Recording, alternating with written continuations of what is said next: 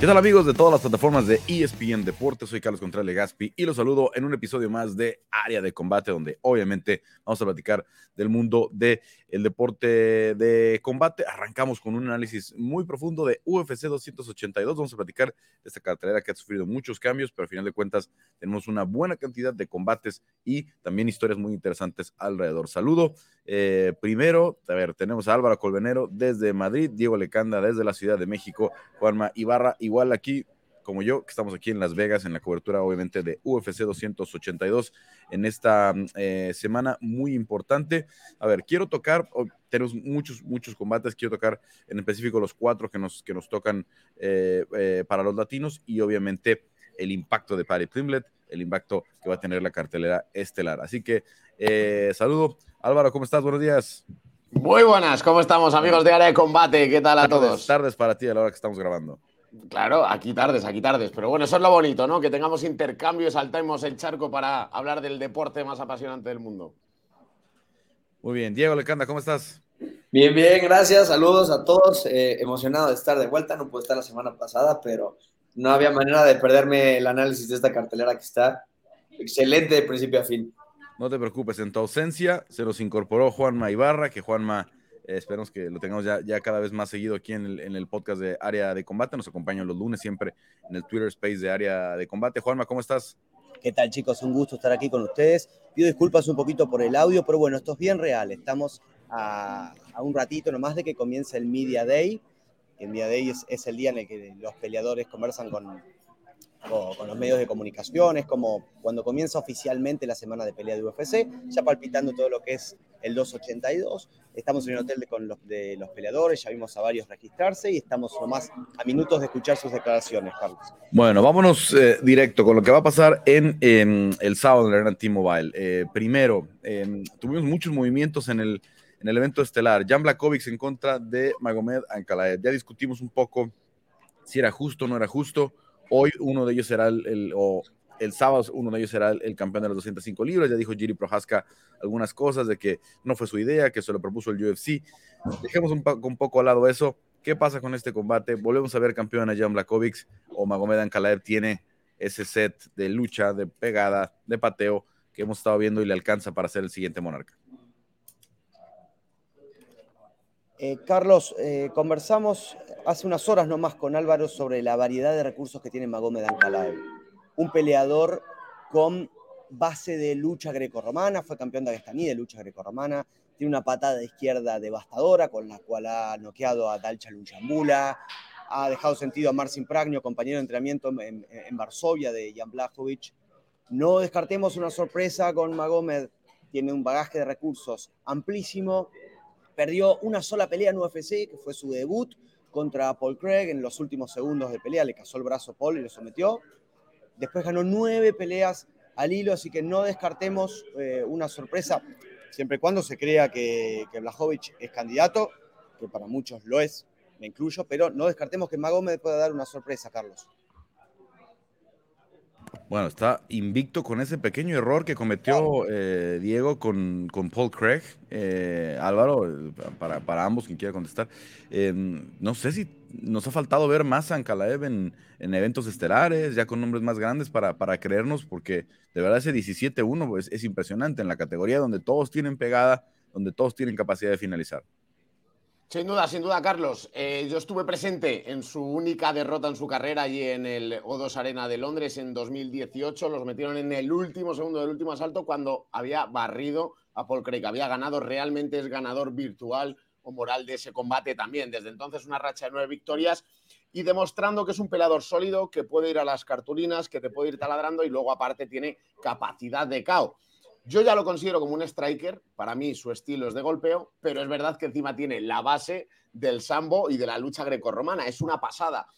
El problema por el que no lo hemos visto en grandes eventos o estelarizando, la barrera del idioma y que no es un tipo especialmente carismático, es un talento inusitado dentro de la jaula, pero también necesitas otro tipo de cosas, de alicientes, de ingredientes para convertirte en un producto vendible y a Ankalaev le falta eso pero bueno, él no le va a hacer falta, él simplemente ganando dentro de la jaula va a acabar terminando convirtiéndose en, en una estrella y yo creo además que es favorito incluso en este combate.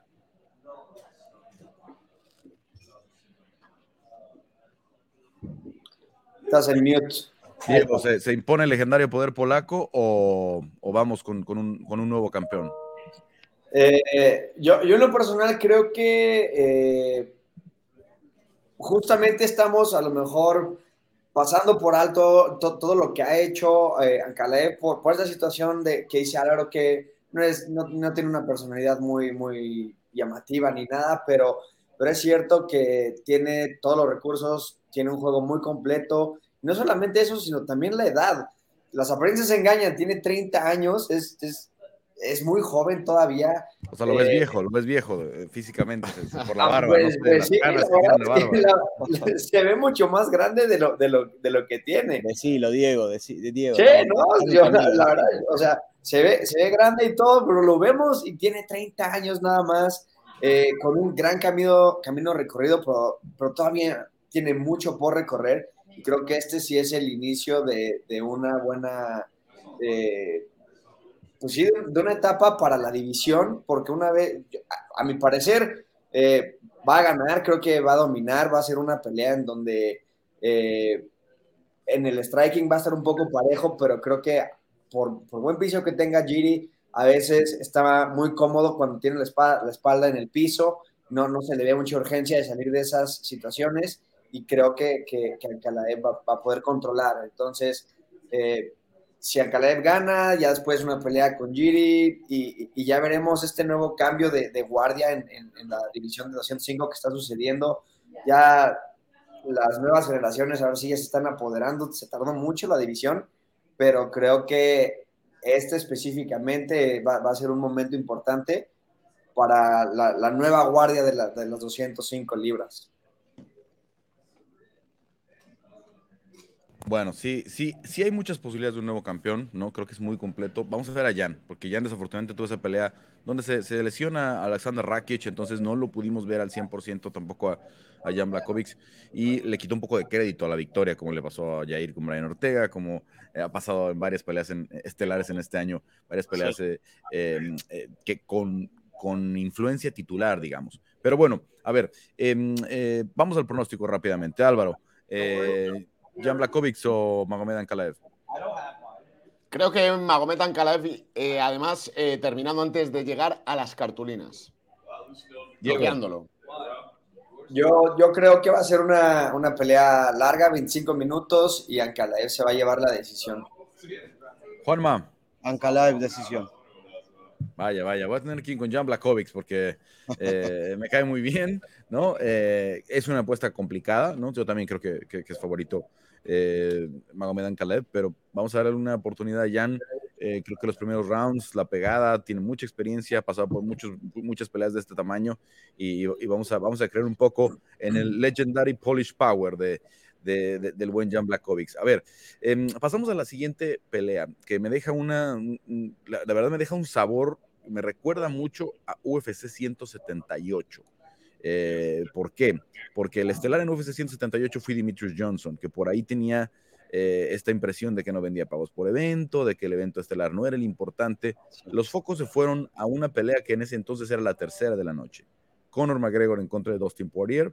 Eh, Conor venía de ser estelar en Irlanda, de demostrar ese arrastre que tiene, similar a lo que pasó con Paddy en dos ocasiones en Londres le están tendiendo la cama, están, están armando todo para que el, camino de Paddy sea el mismo que el de Conor McGregor, ¿no? Ya verlo en Las Vegas, ya verlo en este pago por evento. La pregunta aquí es, Paddy Pimble tiene ese poder de estrella que tiene Conor McGregor, que la verdad va a ser muy difícil que lo replique alguien al 100%. Sí, hay una vibra, Johnson, Johnson Cariazo fue esa, 178.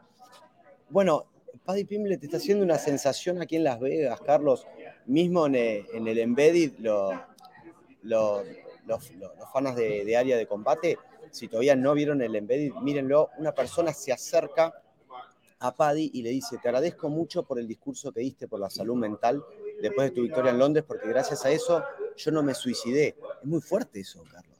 O sea, todas las olas que está generando este chico, es un rockstar aquí en Las Vegas. Lo sigue muchísima gente, no solamente un equipo de grabación, sino fanáticos que lo van a buscar para agradecerle, para hablar con él. Realmente es la estrella de este pago por evento y me parece que, el paralelo que está trazando Carlos es, es ideal. porque se está trabajando todo, se está creando una superestrella con muchísimo poder. Hay gente con pelucas en el lobby del hotel, con el corte, con el corte Beatle tan particular, no sé cuál es el nombre del corte que tiene Paddy, pero hay mucha gente. Lo que está generando este chico es muchísimo y por estos temas de, de las MMA, de peleas que se caen, ya arranca en la pelea coestelar. Entonces es muy importante y además eh, tiene un estilo impredecible que puede causarle muchos problemas a Jared. Jared Gordon viene con tres triunfos al hilo, eh, Fish Gold, eh, después derrotó a, no recuerdo, la última pelea fue Solecki, no recuerdo quién ganó en el medio entre esos dos, llega bien, pero los golpes en línea de Paddy pueden causarle muchísimo daño, mostró mucha mejora en su lucha contra Jordan Leavitt, así que en este evento el sábado puede eh, catapultarse una nueva estrella, chicos. Yo estoy de acuerdo, ¿eh? yo estoy de acuerdo. Tenemos un luchador con madera de estrella, es muy carismático, extremadamente carismático. Tiene todo para seguir venciendo a rivales de pues buen nivel, medio alto. Ahora, ojo, yo no estoy tan convencido en el top 5 de una división tan compleja y tan complicada. Creo que ahí se puede empezar a caer el hype. Ante Jared Gordon creo que sí es favorito. También creo que jamás va a poder llegar a los números de Conor McGregor porque ese efecto, ese fenómeno McGregor se tuvo que dar en aquel momento en el cual había mucho margen de crecimiento, ahora lo sigue habiendo, pero ya ese margen lo cubrió Conor McGregor, con lo cual volver a llegar a esos mismos niveles es muy complicado. En cuanto a pay-per-views, obviamente va a vender mucho, pero nunca se le puede comparar con Conor McGregor porque va a salir perdiendo. Lo que hay que hacer es crear una nueva estrella. Paddy Pimblet, mediáticamente lo es, también con la sensación del pueblo, pero ahora lo tiene que respaldar dentro de la jaula. Contra Jared Gordon creo que le va a dar, pero a raíz de ahí, cuando le vayan subiendo el nivel, en el top 10, top 5, creo que lo va a tener muy complicado. De acuerdo, yo. Te escucho, te escucho Diego.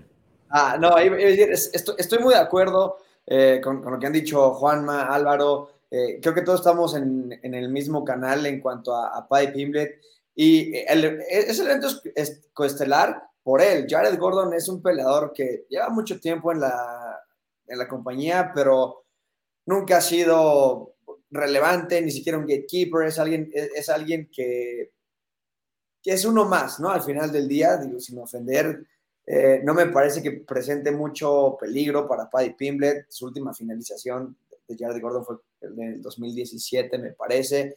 Eh, entonces, no, no, no creo que tenga las herramientas para poder vencer a Paddy, lo cual sí nos, nos dice que le están poniendo un poquito, no el camino fácil, pero le, le, están poniendo las peleas necesarias para, para construir este nombre, que además me parece correcto. A veces hay peleadores que necesitan eso. Cuando llegó The Cage Warriors, muchos teníamos nuestras dudas, muchos sentíamos que había mucho hype que, que no estaba respaldado y creo que gradualmente lo ha hecho. Me parece que el crecimiento que ha tenido en la UFC ha sido el, correcto, no, no lo han mandado contra los Leones. Esta es su cuarta pelea, me parece muy prudente. Entonces, eh, todo el peso y toda la presión está sobre, sobre de Paddy. Eh, Jared Gordon, como cualquier otro oponente que ha tenido Paddy Pimblet, está en una gran oportunidad de, robarse todo el hype, tiene todo que ganar y, muy poco que, perder. Eh, pero es, el cuarto, ya hemos visto tres con esas mismas oportunidades y no lo logran. Una vez más, Paddy, si la pelea se, va al piso, va a tener yo creo que unos, unos, unos, slicks unos slick moves ahí, tratar de, someter y es, y es probable que, que, lo haga. Vamos a ver si, la experiencia y, lo veterano que tiene Jared Gordon es suficiente para llevarse la pelea, pero creo que Paddy Pimblet es de estas personas que están hechas para cosas grandes y probablemente veamos algo, algo importante. Y además, con Ilia Topuria por ahí vamos a escuchar, se, van a pelear, vamos a escuchar mucho de Paddy Pimblet, además, antes de la pelea, que, no tiene ni siquiera que ver con, con Jared Gordon, lo que platicaba Juanma, ¿no? Si, si se le acerca a la gente para decirle cosas sobre ese speech que mucha gente me mandó por Instagram, ¿no? No sé si les pasó a ustedes. Oigan, mire este peleador de, de, UFC. Gente que no ve el deporte llegó a ver ese, ese video, ¿no? Entonces, sí tiene. In this world.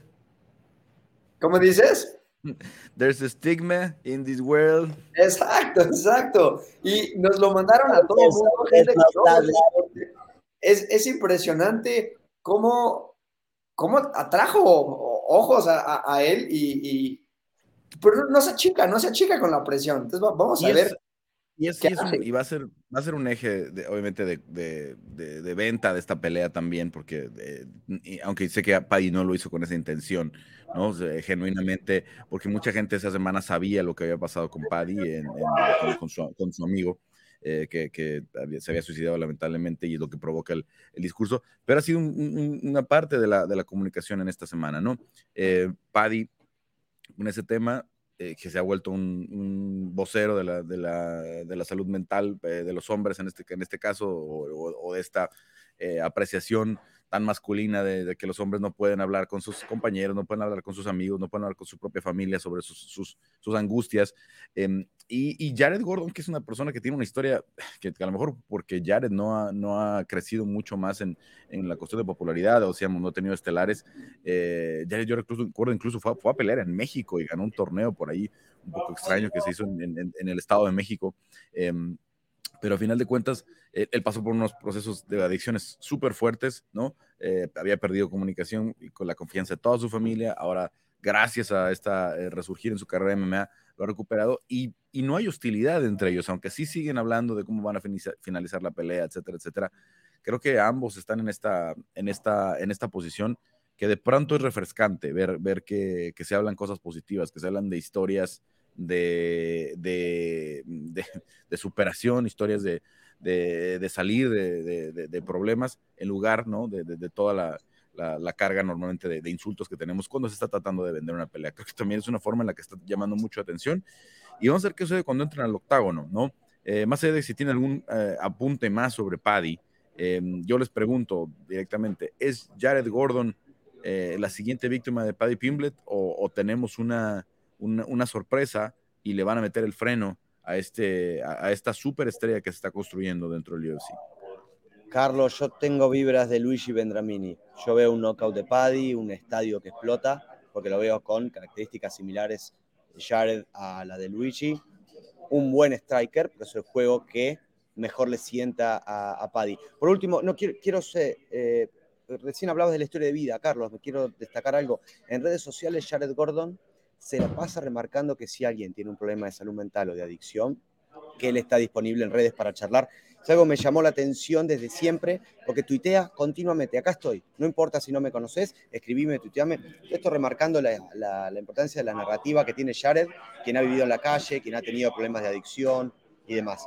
Volviendo al tema de Carlos, eh, yo tengo vibras de Vendramini con estadio explotando, Carlos. Bueno, Luigi tocó a, Paddy, ¿eh? No voy a hacer un susto así, ¿eh? Porque si, lo, lastimó, lo mismo que Casula Vargas. Ese, creo que es un poco del atractivo de, Paddy, que sale a correr riesgos. Eh, Álvaro, te veo, te veo ya listo para darnos tu pronóstico. Sí, yo decía que, mm, vamos, iba a decir que el problema de Paddy es que recibe castigo. Y a mí de Jared Gordon me preocuparían los high kicks que tiene. Saca los high kicks escondidos después de alguna combinación de manos muy duros. Y ahí es donde puede entrar algún tipo de peligro para, para Paddy Pimble. Yo creo que en, en alguna bomba y en los high kicks de ver que pudiera hacer algo Jared Gordon sería con el pateo. En cualquier caso, veo que Paddy tiene más recursos, que viene más eh, en forma, más afilado, así que me voy con Paddy, me voy con victoria de Paddy. Carlos, te están saludando acá en la sala de, medios, te están llamando. José, José, José Youngs, José Youngs. Eh, Diego, ¿quién gana? Igual, igual, creo que va a ser eh, la noche de Paddy una sumisión por ahí, perdón, en el segundo round, no sin antes, como bien dicen, eh, aguantar un, un, momento peligroso en donde lo toquen, porque eso es algo que tiene Paddy, que lo hace más divertido. Lo tocan, pero aguanta y termina finalizando. Entonces creo que va a ser una finalización para Paddy. Bueno, vámonos, vámonos entonces. Eh, yo también creo que va a ganar Paddy Pimblet, pero, pero creo que Jared Gordon es un tipo bastante duro y va, a ser una pelea larga. Vámonos con los, eh, con los, eh, ¿cómo, cómo llamarlos? Porque no, no, sé, no quiero, no quiero faltar con los hispanos, con los hispanos, porque últimamente veo muchos comentarios en redes sociales. A ver, Ilia Topuria en contra de, em, de, de, Bryce, Mitchell. Y yo veo la sonrisa de, Álvaro Colmenero inmediatamente cuando mencionamos a, a Ilia Topuria, otra superestrella en proceso, ¿no? Que, que obviamente tiene un escenario eh, espectacular este fin de semana para brillar contra un rival con mucho reconocimiento de los fans estadounidenses. Si Ilia le gana a, a Bryce Mitchell, esto va a ser una catapulta muy grande para, para, su carrera, más por el lado deportivo, ¿no? Porque estamos hablando de un, de un clasificado, de un gran prospecto, nada, que, nada en contra de Jared Gordon, ¿no? Paddy Pimblet está construyendo en base a su popularidad con esta cartelera y, y, y Ilia, bueno, pues se va a meter probablemente al top 5 si vence a Bryce Mitchell. ¿Cómo ven esta pelea? Wow, vaya pelea, vaya pelea, ¿eh? eh a mí me parece, Carlos. Dale, Álvaro. Sí, me parece, me parece que, que Ilia Topuria es favorito. He estado analizando mucho todos los combates de Bryce Mitchell y todos los combates de Ilia Topuria, todos los que me ha dado tiempo, y sigo viendo que donde puede hacerle algo de daño y es real que pueda llegar a someterlo en algún momento, ese por supuesto en el suelo. Pero poniendo las tres facetas grandes del juego sobre la mesa, striking es superior, en el golpeo es superior Ilia Topuria. Es verdad que tiene más alcance Bryce Mitchell, pero Ilia Topuria corta muy bien la distancia. ¿Le podría entrar algún high como contra Jay Herbert? Sí. ¿Le podría entrar alguna mano también? Pero creo que no va, no va a intentarlo. Si lo intenta Bryce Mitchell, error. Creo que ahí puede caer noqueado. En la lucha, la lucha es la gran desconocida de Ilia Topuria, especialmente al otro lado del charco, desde Estados Unidos. Ilia tiene un estilo de lucha greco-romana brutal desde muy pequeño. Es lo primero que empezó a entrenar. Y tiene unos suplex, unas transiciones, una defensa de derribo, un derribo a dos piernas, brutales. Con lo cual, creo que ahí también Ilia le puede hacer frente, incluso ser superior. Y luego en el suelo, estamos hablando de dos cinturones negros de Jiu-Jitsu con diferentes habilidades. También creo que son mejores incluso las de Ilia Topuria. Lo que pasa es que todavía no he dado tiempo a mostrarlo. Por lo tanto, también es cierto que estoy subido en el barco del hispano, ¿no? De, de Ilia Topuria y es complicado tirarme de ahí, pero veo a Ilia Topuria terminando a Bryce Mitchell antes de la campana y eso supondrá, por supuesto, empezar a pensar a en traer la UFC a España y en un gran nombre que veremos. Ya me dijo en una entrevista reciente que alguien llamará. Yo creo que llamará a Arnold Allen si gana o a Brian Ortega. Viene, viene algo interesante para, para, para Ilya en caso de una victoria. Diego, ¿cómo ves este combate? También muy, muy parejo. Es, es muy importante lo que dice Álvaro sobre las habilidades de, en el piso de, de Ilia, que no son tan desconocidas, pues la lucha es, es algo, es, es la naturaleza de él, ¿no? Entonces, cuando tenemos a dos grapplers, ¿qué pasa? Que luego tenemos unas peleas increíbles de, de pie. Yo creo que en, en, ese, en esa situación, igual, Ilia es mucho más, más pulido, mucho más técnico. Bryce Mitchell es, es, es más aguerrido y, y, yo creo que va a intentar cosas más, eh, pues sí, atrevidas, un poco ortodoxo. Yo creo que si alguien busca el piso va a ser Bryce Mitchell al darse cuenta que, que que no puede eh, igualar el nivel de striking de Ilia. Y, una vez que se vaya al piso, pues ahí es, es ver quién termina con la posición de arriba, ¿no? Si es Ilia, igual y puede controlar a Bryce. Eh, Bryce, que tiene unas, unas salidas muy buenas, unos intentos de sumisión interesantes, twisters por aquí, por allá. Entonces, no, no va a ser fácil el juego de piso para, para Ilia controlar a Bryce, pero creo que la lucha sobre todo es lo que va a hacer la, diferencia en esta pelea, porque el striking, eh, todo puede pasar, a veces un, peleador con, menos experiencia puede tocar a otro o, un golpe puede cambiar el ritmo de una pelea, pero la, lucha de Ilia es, eh, es la diferencia, creo yo, y además ambos peleadores... Eh, invictos, técnicamente, bueno, la, derrota de Bryce Mitchell en el Ultimate Fighter no, no cuenta porque es una pelea de exhibición, entonces ambos también peleando por, por mantener el invicto, no sé qué tanto tengan eso presente, porque siempre dicen, ¿no? Es, es importante perder para, no, para ya no tener que preocuparte por, por mantenerte invicto. Están invictos, entrando a, un top 10, un top 5 muy importante, entonces... Eh, probablemente sea pelea de la noche, ¿no? No veo que ninguno de los dos se, rinda para nada, los dos van a estar buscando la finalización todo el tiempo y, el control de Ilia puede ser lo que le dé la clave de la victoria esta vez. Juanma. Yo coincido con los chicos, pero también hay una realidad insoslayable, que es que Bryce Mitchell enfrentó a Edson Barbosa y lo arrolló. Ilia todavía no ha enfrentado a un peleador de la categoría de Edson Barbosa. ¿Qué estoy esperando? Estoy esperando ver que realmente Ilia dé ese, ese, paso adelante, como lo viene dando pelea tras pelea, ¿no? Pero todavía tenemos que confirmar esto. No ha peleado todavía contra un rival como Edson, Bryce sí, directamente lo arrolló con su presión, con su lucha, con su juego de suelo. Edson prácticamente estaba rendido. ¿Qué es lo que espero? Espero más que nada un duelo de, de striking, porque Ilia va a estar muy atento a la lucha. Tengo un poquito de miedo de... Tengo alguna preocupación sobre el temor que infunda eh, frenarle los derribos a Bryce y que eso abra una puerta para el, eh, para el striking de, de Bryce Mitchell, algo que Ilia no espere, que le pase medio como con Jay como le pasó un poquito a Conor contra Khabib, que estaba atento a la lucha y de golpe baja la guardia y se come un 1-2. ¿Qué es lo que pienso? Que Ilia va a dar el paso adelante, que va a estar a la altura de un rival como Bryce Mitchell, pero eh, hoy tengo la certidumbre de que Bryce Mitchell puede pelear a ese nivel.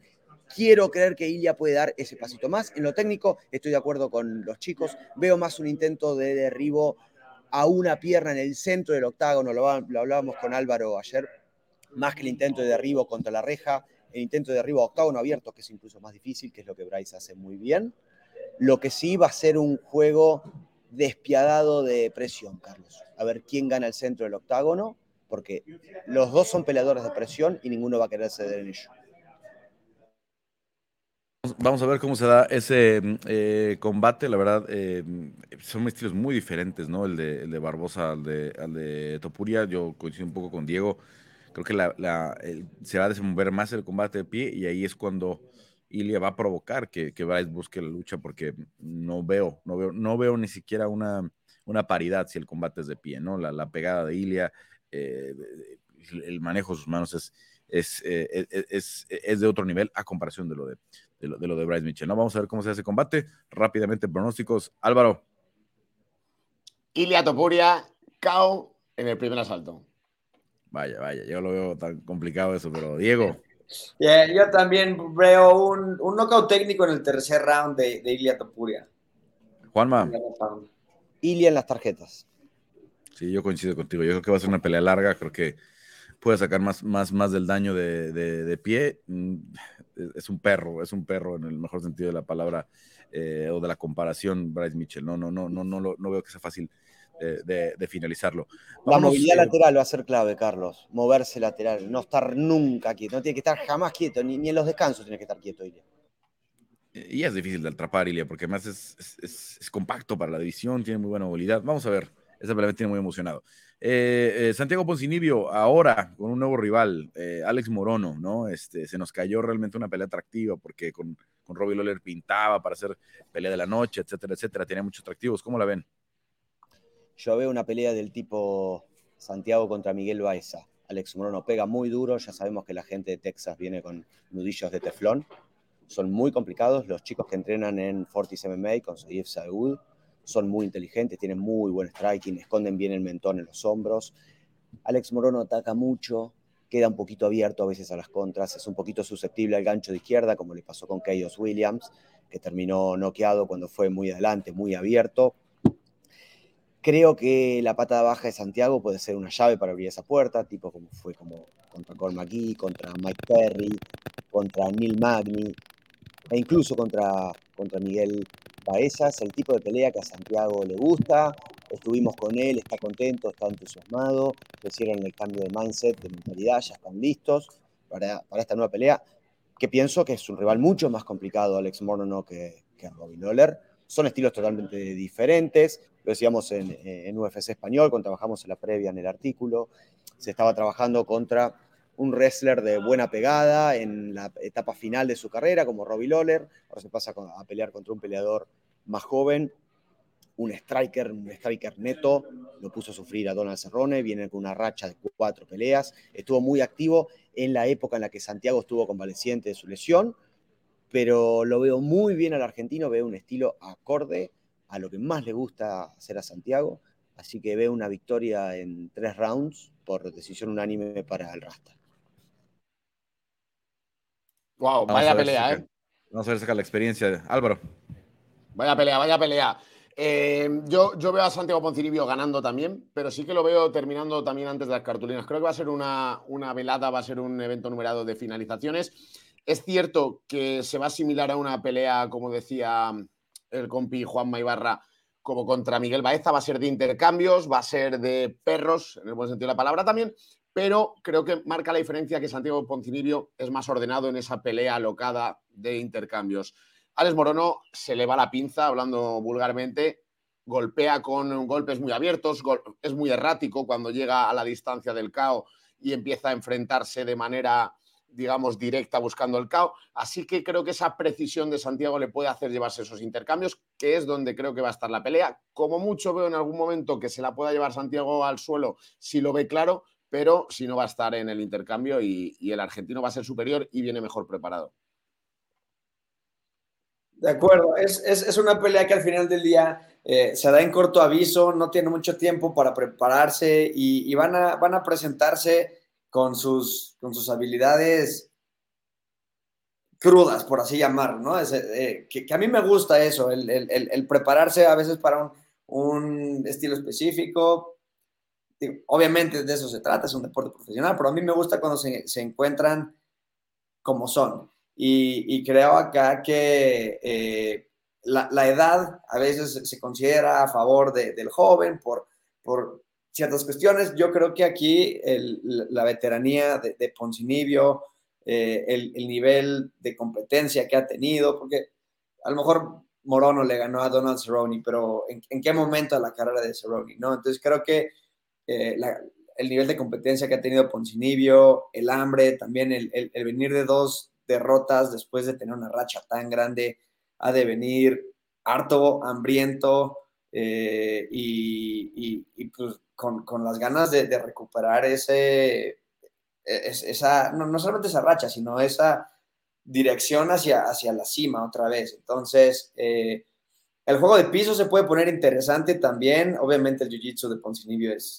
es, es, es, de lo mejor, pero también Morono entrenando... Eh, no sé si es con, con, Ricky Turcios ahí en The Woodlands, ¿no? Con, eh, en, Baja Gracie, donde hay mucho jiu-jitsu también. Creo que, creo que podría darse algunos intercambios buenos en, en, el piso, pero creo que, creo que de pie eh, el, el, poder también de, de, Poncinibio va a hacer que, que haga que, eh, que Morono no, no se aviente tanto ni tan rápido. Creo que es importante para Poncinibio ganarse el respeto de Morono en los primeros rounds, bueno, en el primer round, en los primeros minutos, para él poder entonces eh, implementar más, más su plan de juego y, y, y, que sea la pelea de Santiago la que se dé y no la de Morono.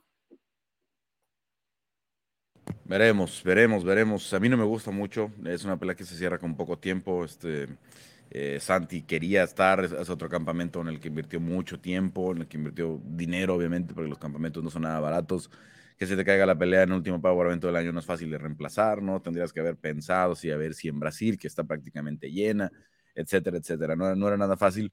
A mí no me gusta porque Robbie Loller eh, es una leyenda. Robbie Loller es probablemente el campeón más divertido que han tenido las 170 libras, ¿no? Obviamente no se comparan los números los de GSP, pero lo que hizo Robbie en cuatro o cinco peleas de campeonato no se va a repetir, ¿no? La, la de McDonald's, la de Hendrix, la de, eh, la de Condit, es, es de verdad eh, muy complicado pensar que alguien en un año haga, haga tres peleas de ese, de ese, de ese, de ese calibre o, un año y medio más o menos que duró eh, Robbie Lawler como campeón. Entonces, eh, digo, Morono es un, es un, buen peleador, es un tipo hambriento, que creo que puede darle una pelea dura a, a, a, a Santi con una recompensa mucho menor. En fin, vámonos a, a los pronósticos. Juanma, arrancamos contigo. Perdón, estamos hablando de Santiago. Pronóstico, pronóstico, Santiago contra Alex. Santiago contra decisión dividida para decisión unánime para Santiago. Perdón que tengo el estruendo aquí en el sí. día de él. Unánime Álvaro. para Santiago. Álvaro. Victoria por cao técnico para Santiago Poncinibio. Diego. Una decisión, pero yo también creo que va a ser dividida. Va a ser una decisión muy pareja para Santiago. Sí, sí, pinta con todo esto que llegaron de última hora, etcétera, etcétera. Puede ser una pelea que se alargue. Creo, creo que estoy de acuerdo con ustedes. Eh, bueno, a ver, la gran historia probablemente de, de, de, del año no lo hemos visto todavía la dimensión. Yo tal vez me estoy pasando de fe. eh, pero veo un, monstruo en, Raúl Rosas Jr. Eh, lo he visto entrenar ya varias veces, lo he visto trabajar, como decía el otro día, no voy a mencionar nombres, pero lo he visto ya trabajar con varios peleadores de UFC, en específico varios pesos pluma, y lo que les hace eh, en los sparring, lo que hacen en, el, entrenamiento al menos, no es normal. No es normal que un chico de 18 años, tan compacto como es, porque este, es muy delgado Raúl, ¿no? Este, no corta prácticamente, anda caminando alrededor de 140, 141 libras para para, para dar las 135 libras, que obviamente si, si, nada más con apretar un poquito la dieta y eso, ni siquiera hay que hacer un corte muy duro. Eh, Raúl Rosas Jr. en contra de Jay Perrin. Eh, eh, Álvaro, ¿cómo ves este combate? 18 años, se hará historia, un tipo muy completo con un grappling brutal como es Raúl, contra un, un striker, ¿no? refinado como es Jay Perrin. Buah, pelea también súper interesante como tantas que hay en la cartelera, pero a mí me tiene también muy subido en su barco este Raúl Rosas Jr. Tuve la oportunidad de narrarlo en Eurosport en su combate de entrada para, el, para la UFC en el Dana White Contender Series y vi lo que tú decías, un chaval súper maduro para tener la edad que tiene, muy formado, con habilidades atléticas tremendas, también técnicas, le falta obviamente un poquito de bregarse dentro de la élite y le tenemos que ir viendo paso a paso. Espero que le hagan bien la carrera. De momento, empieza bien, que es contra un luchador que solo tiene dos peleas, las dos con derrota, es un buen striker, pero no tiene unas habilidades gigantes ni es un peleador que se note que le hayan puesto para frenar ese ascenso de un peleador eh, que va a convertirse en el más joven en debutar en la historia de la UFC y que Dana White y su equipo saben que tienen un diamante en bruto y que habrá que ir poco a poco puliéndolo. En este combate, si me preguntas, Carlos, creo que Raúl Rosas Jr. va a debutar con victoria. Diego, eh, me da gusto por fin ver a Raúl contra un oponente que, aunque venga de dos, dos derrotas, que, no tenga todavía una victoria en la UFC, tiene un nivel mucho más alto de lo que ha tenido Raúl hasta ahorita, eh, a lo mejor eh, a reserva de, su última pelea, pero peleando en México, obviamente empezando su récord, ha, ha tenido victorias contra peleadores con 1-0 o 0-1 que no están tan experimentados y, que no tienen el entrenamiento que, que, a lo mejor ha podido, eh, pues sí, el, nivel de pelea que ha podido conseguir, ¿no? Entonces, eh, Jay Perrin en, papel a lo mejor es justo, como dice Aaron, es un, es un striker, no tiene buen piso. Creo que puede poner también en, en, peligro a, a, Raúl, que es importante que se encuentren en esas situaciones y que y, que sepa lidiar con, con, con, la presión, con a lo mejor tener que aguantar y, y recuperarse de, de, algún golpe o, alguna combinación o un, mal momento en la pelea.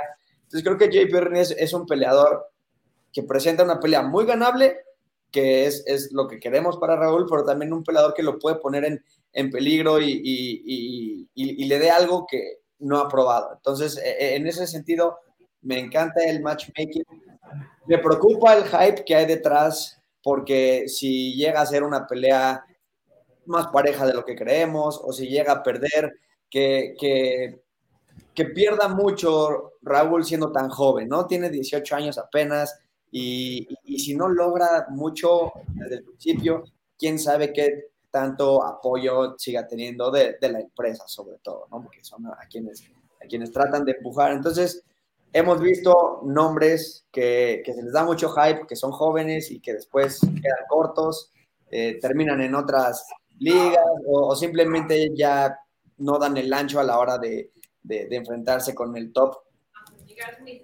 Entendiblemente, porque están jóvenes, ¿no? Ahora, ojalá. hemos visto, hemos visto eso, no sé, me, viene a la mente ayer, estaba pensando mucho en el caso de, de Sage Norcott, ¿no? Pero hemos visto eso con Strikers. Eh, Raúl, de verdad que tiene un grappling impresionante y es mucho más fácil sobrevivir en el MMA, ¿no? Con, un, con una base grande de, de, grappling, ¿no? Porque cuando obviamente un striker preciso y esto puede ser espectacular con los knockouts, etcétera, etcétera, pero cuando llega un luchador que te hace una pelea fea y no tienes cómo resolverlo, ahí es donde se le acaba el hype al UFC y dice, este, este, pues ni modo, lo tenemos que dejar ir, ¿no? Creo que en el caso de Raúl, su, su, su, grappling es tan salvaje, es tan agresivo en, en, la, forma en la que avanza en las posiciones, etcétera, etcétera, que, que va a ser difícil que, que, sea una estancia corta. Digo, todo puede pasar, todo puede pasar, pero la verdad es que sí lo veo a Raúl sobreviviendo con todo tipo de rivales en el peso gallo. No digo que vaya a ser a lo que él quiere conseguir, que es ser campeón en los 20 años, eh, o antes de los 20 años, pero eh, veo difícil que lo metan en, un problema muy serio en una pelea. Sería cuestión de que a lo mejor entrando por un derribo o algo así le, le conecten una rodilla, un uppercut, algo así, y entonces tenga, tenga este, pues sí, este, este de adrenalina. A lo mejor un Chase Hooper, ¿no? Que también no es luchador, pero es más grappler y ha logrado sobrevivir con su, con su jiu-jitsu, pero también lo hemos visto ya en, en, muy malas posiciones. Creo que el striking de Raúl es mejor que el de Chase Hooper también, es, es mucho más completo, pero, pero es, es, joven y no se ha enfrentado a muchas cosas a las que está por enfrentarse y muy rápido en su carrera. Y Chase es, un prodigio de la sumisión, pero tampoco es un gran luchador. No, no sé Si, se entiende la diferencia, ¿no? No, no es el, el, gran tipo para los derribos, el, eh, el que, que, pueda controlar la posición. Tiene muy buen juego de sumisiones, puede sorprender a cualquiera. Raúl sí tiene esa, e, ese, ese, grappling agresivo, ¿no? Eh, Juanma, ¿tú cómo ves esta pelea? Una de las joyas con mayor potencial de brillo que tiene UFC, Carlos, 18 años, campeón del mundo amateur, y me parece que Raúl representa lo que se viene en el deporte de las MMA de alto nivel y ahora en más, Carlos, que es lo que pasaba con otros deportes como el fútbol. Chicos de hasta 25, 26 años que llegan jovencitos con potencial, que llegan con muchísima base de joven y que tienen una carrera productiva de 10 años. Récord de 6-0, chicos, cinco de esas peleas fueron este año. Está bien, peleaba contra peleadores de que estaban empezando, pero lo finalizó como los debía finalizar. Todos en el primer round, salvo en uno con armbars, con rear naked choke. Porto Carrero, Joel Peña, eh, Guadalupe Peñalosa, chicos que tienen potencial. Mando Gutiérrez, incluso que lo vamos a ver un día en UFC, y lo finalizó como lo debe finalizar, con muchísima presión. Encuentra, tiene, tiene como tiene una vocación de encontrar la espalda muy rápido, tiene mucha facilidad para el scramble, enseguida pasa el brazo y tiene un gesto técnico muy importante, chicos, que es que cuando cierra el mataleón, este, este es el brazo, ¿no?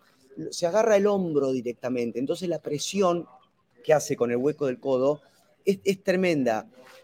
¿Cómo lo veo? Jay Perrin es un rival raro, es campeón de CES, es un artista del grappling, así que es un, un buen primer examen para, para Raúl. Y Diego recién hablaba del hype, que es cierto, por ahí te preocupa, decir, me pongo la piel del chico, tiene 18, si le llega a ir mal, pero ¿cómo no vas a tener hype con un chico así? Es muy difícil, 18 años, el futuro del deporte, una familia que ha reorientado el estilo de vida. Carlos ha cubierto mucho la, la historia de vida de la familia de Raúl desde que se fueron de Gran Iztapalapa, Iztapalapa creo que, ¿no? De, de Gran México. Sí, sí, de México a Nuevo México, de Nuevo México se mudaron a Las Vegas, el chico que ha entrenado en Syndicate ahora estaba entrenando con Extreme Couture, con Héctor también, que, Héctor Vázquez. Con Héctor Vázquez, que es el creador de campeones, entrena, ha entrenado a Caviva, Valentina, Brandon. Eh, la familia ha virado en torno a, él y al hermano que también compite. Me parece que tenemos eh, un, prospecto, una joya enorme que puede ser el mascarón de proa de lo que se viene en las artes marciales de, alto nivel. Chicos, resultado, yo lo veo a Raúl sometiendo en segunda ronda. Yo también creo que va a ser una sumisión temprana. Eh, con Jay, ya, ya, hay un pique bastante serio con, con Jay Perrin ahí, porque entrenaron juntos en, el Syndicate, porque hubo, sé que hubo, no, no, no, lo puedo contar todo específicamente, pero sé, que hubo algunas dificultades, días de entrenamiento, algunos eh, temas internos dentro del gym, así es que va a haber algo, va a haber algo ahí, un, ingrediente extra en la, en, en, en la pelea. Eh, hablando hace rato de lo de Paddy Pimlet, a mí me encanta mucho la, la mentalidad de Raúl, ¿no? Eh, es, es espectacular ver a un niño eh, de su edad con esa confianza, con esa, cómo no se deja influir, es como si no estuviera escuchando todo el ruido alrededor, ¿no? Cuando hablas con él. Eh, él, nada más tiene un foco que, es pelear, es ganar, es cumplir sus metas. Eh, y, tú ves todo lo que genera en redes sociales, cualquier, cualquier post que hago yo de Raúl, tiene muchísimas interacciones, tiene muchísimas, eh, muchísimos comentarios, y es como si por él no pasara nada de eso, ¿no? Él, simplemente está enfocado en sus metas, en lo que tiene que conseguir, y eso me encanta, eso me encanta, creo que lo, hace muy diferente a, muchos peleadores que, que, he podido ver, muchas veces, muchos lo dicen, pero realmente cuando, cuando notas esa, porque es un niño, ¿no? Eh, y cuando notas la, alegría con la que vive la vida, con la que vive el entrenamiento, con, con la que disfruta estar eh, entrenando con sus hermanos, porque ahora eh, Jesse, su hermano, que es un año mayor, también está buscando llegar a Contender Series el próximo año. Em, pero también está Kevin, su otro hermano que también les está ayudando en el, campamento, y su hermana Kenia, que, que le tocó debutar con, con esta, con, le, tocó ser la rival del debut de Mackenzie Dern cuando Mackenzie debutó como, como peleadora de MMA, ¿no? Entonces, es una familia con un largo recorrido de, MMA. Su padre fue, fue boxeador profesional, fue peleador profesional de MMA. Es una, es una familia que tiene eh, todo, todo enfocado en que llegue este éxito. Eh, y, creo, que, creo que por ahí vamos a ver eh, algo, algo importante suceder el sábado, algo, algo que va a cambiar la historia, no solamente por Raúl, sino porque vamos a ver estos chicos que ya llegan con una formación mucho más completa, que van a campeonatos mundiales juveniles, que van a campeonatos mundiales de la IMAF, que llegan como, por ahí están los casos eh, de Mocaeb, ¿no? Que creo que también tiene una base muy importante de, ese, de, ese, de, ese, de, ese, de, esa formación amateur, ¿no? Y viene esta nueva generación que los vamos a estar viendo en los siguientes tres o cuatro años. Eh, mi pronóstico decía su misión eh, temprana. Ya nada más para cerrar el tema MMA. Em, tenemos eh, algo eh, también un debut importante con Eric Silva, eh, hablando del crecimiento de, Latinoamérica. Eric, que representa o que viene de, ser campeón de Lux Fight League, le fue muy bien en su combate de, Contender Series, una finalización simple, y ahora viene con TJ Brown. ¿Cómo ves la pelea, Álvaro? Wow, es, es una bestia, es un auténtico monstruo para la división Eric Silva. Creo sinceramente que eh, va a ser superior. Creo que tiene muchísimo dominio de la distancia. También hemos visto que sabe someter y desde posiciones inverosímiles. Es un peleador muy grande, muy fuerte. Y sinceramente, por acortarlo un poquito, creo que va a debutar con victoria. Y además, antes de las cartulinas, de nuevo, reitero que va a ser una, un UFC de 282 de, de mucha finalización. Y Eric Silva también se la va a apuntar. Un monstruo. Mi definición es un monstruo para la división. Juanma, bueno, tenemos un estilo en algún punto similar, salvando todas las, diferencias con, el de Raúl, porque Eric le, gusta tanto pelear que pareciera que no le gustara pelear porque finaliza las peleas a, los segundos. Es un finalizador nato en el primer round, presiona con, descaro y con una osadía. De hecho, yo muchas veces he hablado y le digo, pero vos tenés en cuenta que si te resisten estos primeros ataques tenés que pelear tres rounds. Tenés cardio, yo puedo presionar los tres rounds, porque estoy entrenando entrenó cardio desde chico.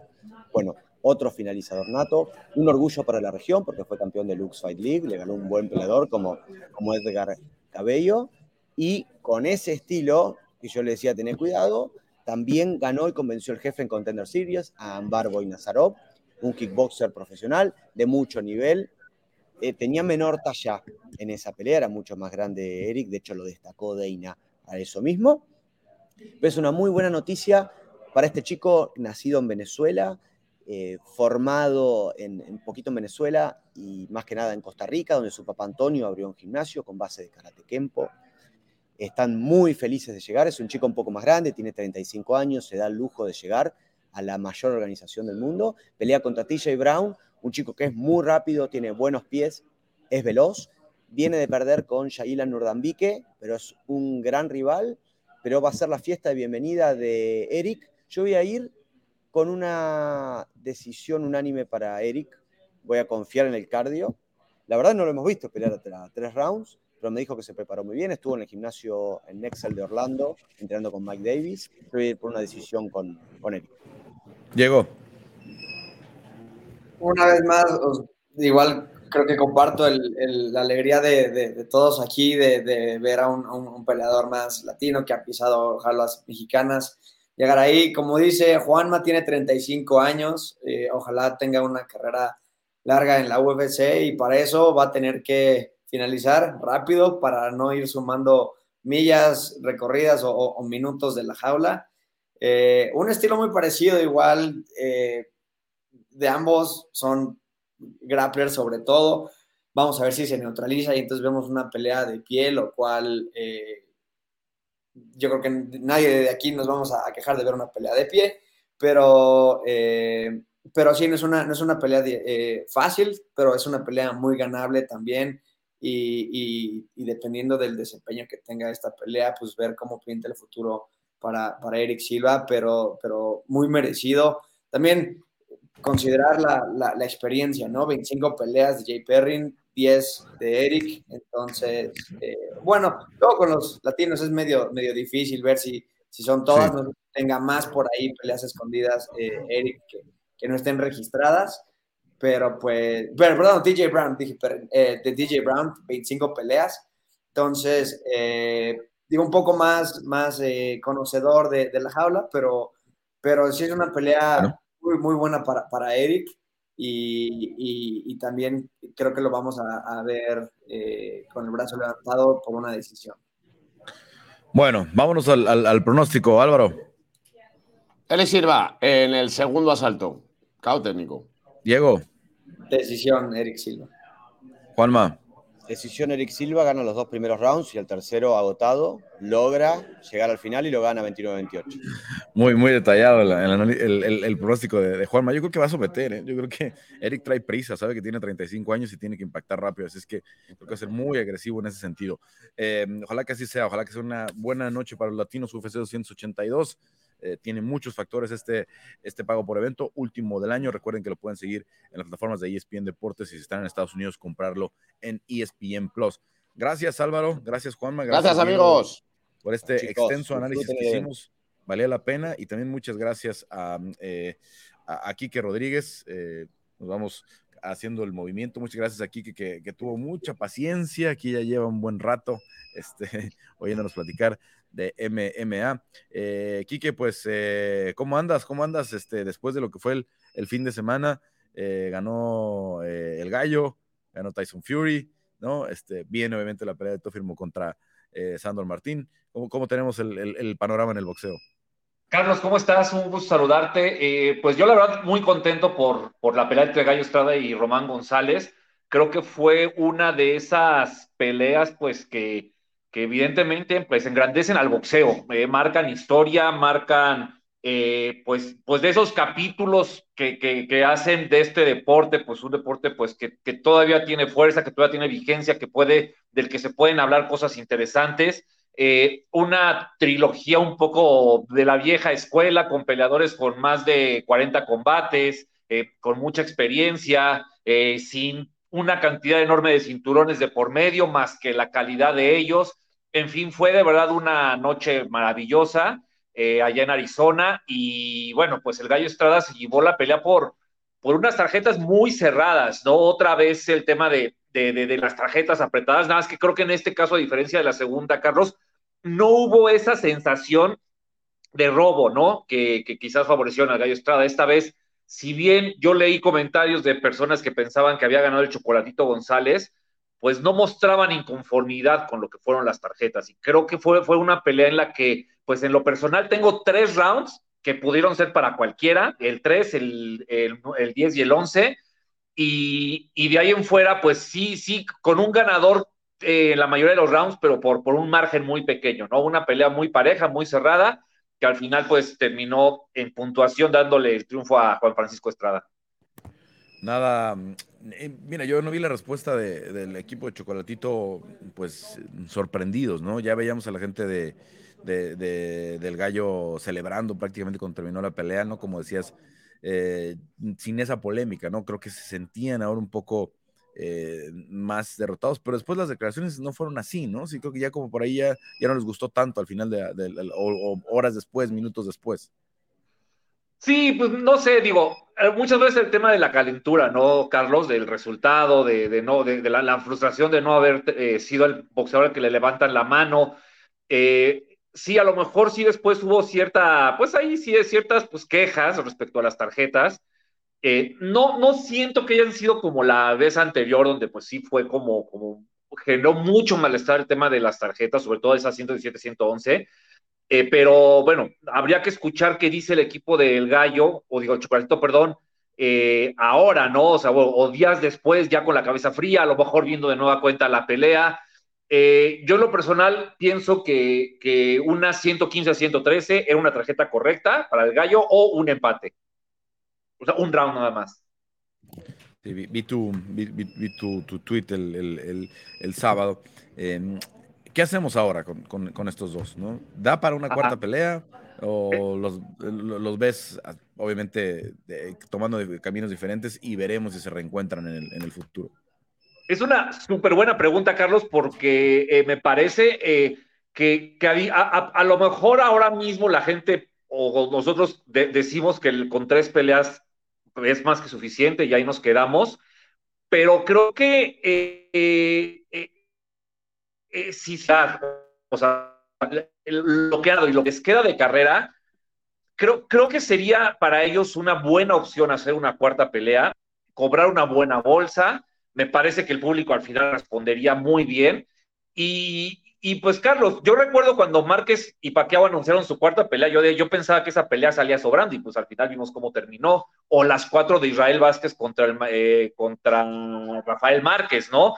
O sea, yo, yo en lo personal no descartaría la pelea, de la, la, posibilidad de una cuarta pelea, porque me parece que es casi la única opción para que vuelvan a tener una buena bolsa los dos boxeadores. En caso de que no, pienso que la única opción para que el gallo gane un dinero suficiente como para poder pensar en retirarse y continuar con su vida es ir a Japón, ¿no? Kazuto Yoka o, o junto a Nakatani. Pero fuera de eso, Carlos, sinceramente pienso que ninguna otra pelea realmente vale para ellos. Incluso ir a Japón, pues eh, todo lo que implica y también si la bolsa, ¿no? Esos pesos difícilmente son bolsas muy, muy grandes.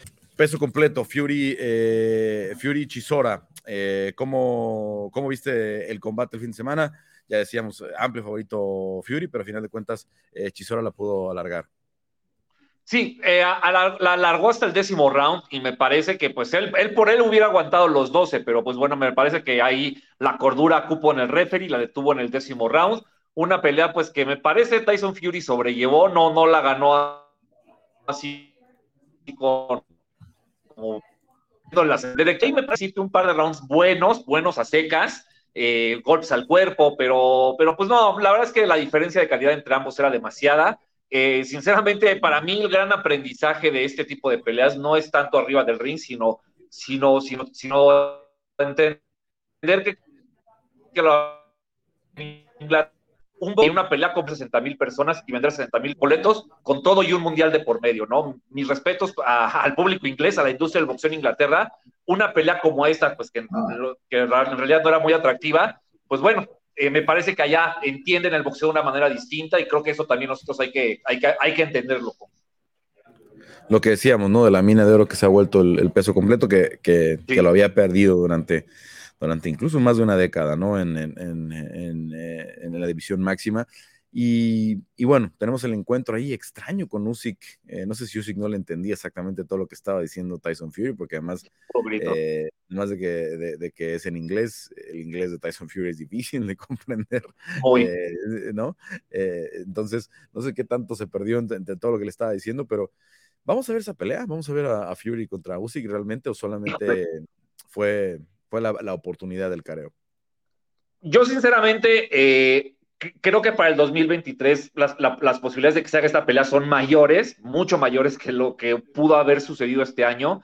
Eh, pero, eh, híjole, el tema con Tyson Fury es que no sabemos qué puede pasar, ¿no? así como se, se, le puso en la cara a Tyson, a Alexander Usyk y lo retó casi casi para mañana, eh, puede que en seis meses pues se alargue, se alargue, no se firme nada, no suceda nada, pelee contra, no sé, una revancha con Otto Walling, por decir algo, y, listo, ¿no? También ahí estaba Joe Joyce. Eh, si, Fury pelea contra ellos entonces en el 2023 me parecerá, pero, pero espectacular. Eh, yo creo que Tyson Fury tendrá que entender y tendrá que ceder a la presión, pues, pues, mediática respecto a hacer el combate con Alexander Usyk, ¿no? Que Usyk no tiene ningún problema en hacerlo, él, estaba puesto ahí, y Tyson Fury, pues es el que sabemos, pues, pues, pues lo impredecible que es, ¿no? Yo espero que, que, sí se termine firmando esta pelea porque, pues, es la que el boxeo necesita. Bueno, eh, me da mucha, me da mucha risa la reacción, estaba viendo el video desde varios ángulos, las reacciones de Usyk eh, eh, en este careo, ¿no? Me recuerda mucho, se me hace como un Hasbullah gigante, ¿no?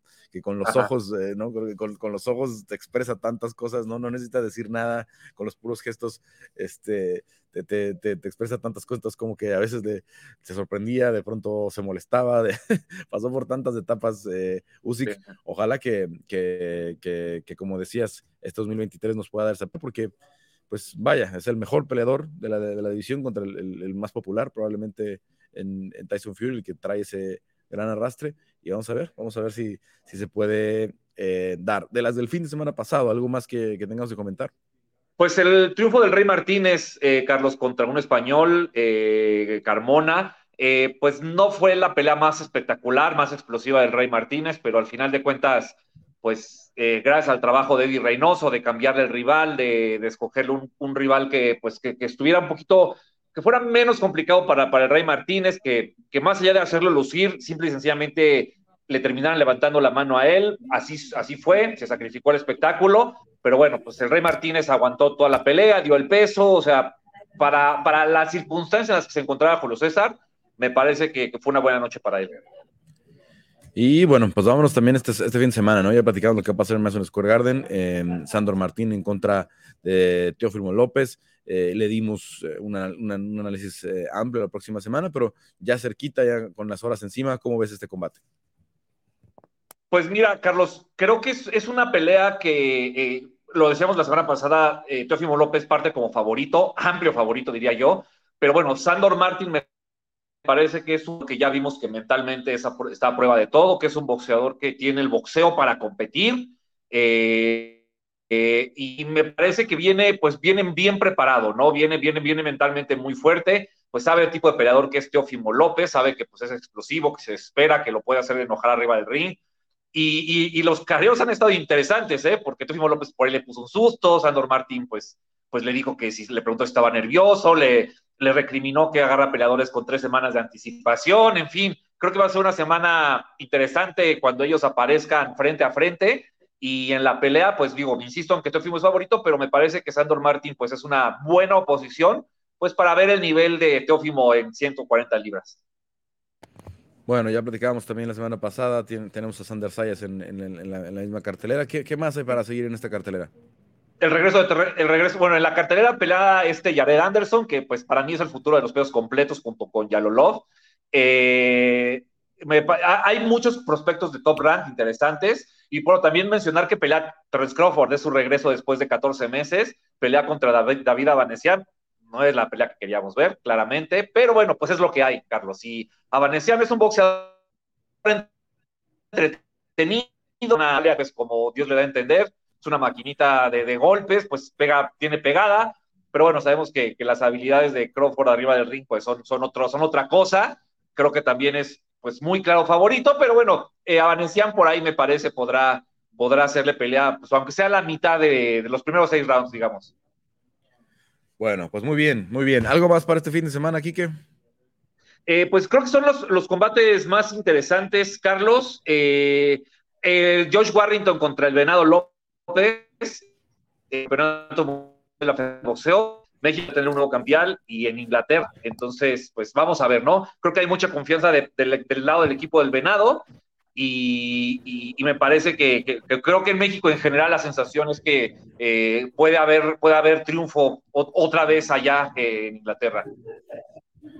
Bueno, Quique, pues eh, muchas gracias. Obviamente va a haber muchos ojos en, la pelea de Teófilo en contra de Sandro Martín. A mí ese careo que hicieron en, en Empire State este, ya, me, ya, ya me metió mucho la, la, la intriga de lo que puede de lo que pueda ser el combate. Ojalá que sea bueno. Estará también por ESPN Deportes, por eh, Top Rank, después de la ceremonia del Heisman. Así es que, pues para verlo este fin de semana. Quique, pues muchas gracias como siempre y te escuchamos en el, en el estilista.